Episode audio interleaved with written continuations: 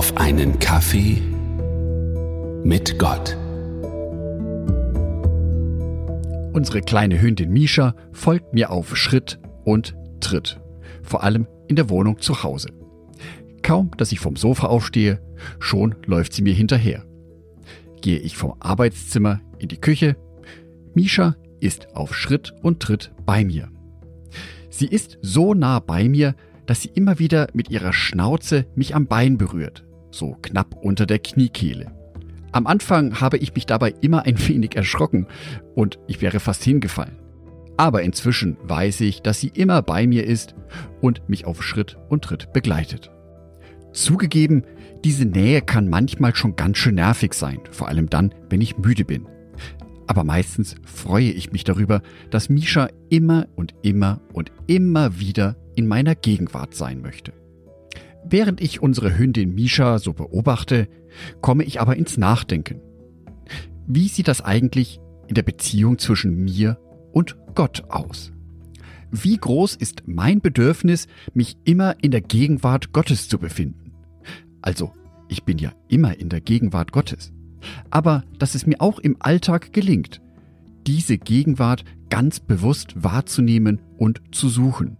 Sozusagen mit jeder Aktivität in meinem Leben. Schließlich geht der liebe Gott da mit einem guten Beispiel voran, denn er ist uns immer nahe.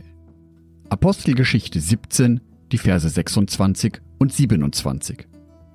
Und er, Gott, hat aus einem Menschen das ganze Menschengeschlecht gemacht, damit sie auf dem ganzen Erdboden wohnen, und er hat festgesetzt, wie lange sie bestehen und in welchen Grenzen sie wohnen sollen, dass sie Gott suchen sollen, ob sie ihn wohl fühlen und finden könnten, und für wahr.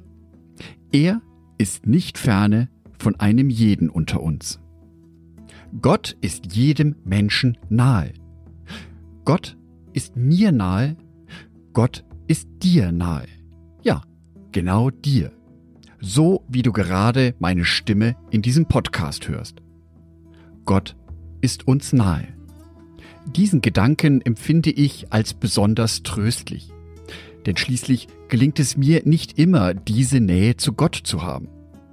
Manchmal fühle ich, wie mich der Alltag mit seinem Stress, mit seinen Sorgen förmlich davonschwemmt von Gott. Gott weiß auch davon, dass wir Menschen immer wieder so unsere Phasen haben, in denen wir uns von ihm ein Stück weit entfernen. Phasen, in denen die Probleme, Sorgen, Nöte und Schmerzen unseres Lebens so sehr überhand nehmen, dass wir Gott ein wenig aus dem Fokus verlieren können. Ein sehr passendes Bild dafür findet sich im Neuen Testament im Matthäusevangelium, Kapitel 14, Abvers 22. Dort wird beschrieben, wie Jesus auf dem Wasser zu den Jüngern geht im Boot. Und Petrus hat so einen festen Glauben, dass er aus dem Boot aussteigt und über das Wasser zu Jesus läuft. Dann aber nimmt diese Geschichte eine dramatische Wendung.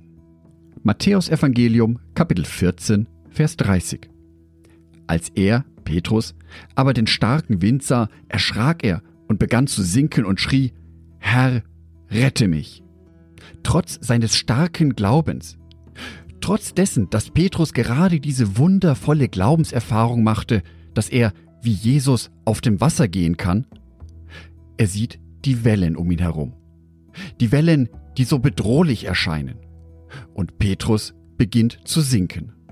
Daraus lerne ich für mich, dass es auch in meinem Leben einmal passieren kann, dass ich wunderbare Erlebnisse mit Gott habe und in der nächsten Sekunde trotzdem ins Zweifeln komme. Ich kann großartige Erlebnisse in meinem Glaubensleben haben und trotzdem kurze Zeit darauf Gottes Gegenwart nicht mehr spüren. Der entscheidende Punkt, und hier verhält sich Petrus wunderbar. Im Moment, in dem er unterzugehen droht, richtet er sich voll und ganz nach Jesus auf. Sein Ruf Herr, rette mich zeigt, dass er sich nicht aus eigener Kraft zu retten versucht, sondern dass er Jesu Nähe sucht. In seiner größten Not. Dadurch, dass Petrus diese Nähe zu Jesus suchte, wurde ihm geholfen. Ich wünsche dir, dass du auch ständig die Nähe von Jesus suchst. In deinen glücklichen Momenten, in deinen traurigen Momenten, in deinen Momenten, in denen du dir Sorgen machst oder Schmerzen hast. Ich wünsche dir in diesen Situationen, dass du den Gedanken hast, dich wie Petrus Richtung Jesus auszurichten. Dass du auch zu ihm rufst, Herr, rette mich. Und dass du die Erfahrung machst, dass er dann in deiner Nähe ist. Angedacht von Jörg Martin Donath.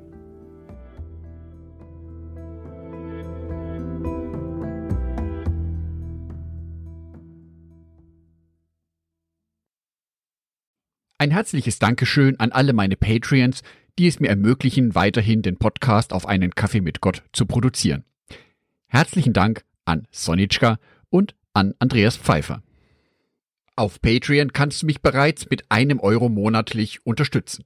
Oder du lässt mir ein paar Sterne da. Das sagt dem Algorithmus nämlich, dass dies ein guter Podcast ist und wird so mehr Menschen angezeigt. Vielen Dank schon vorab.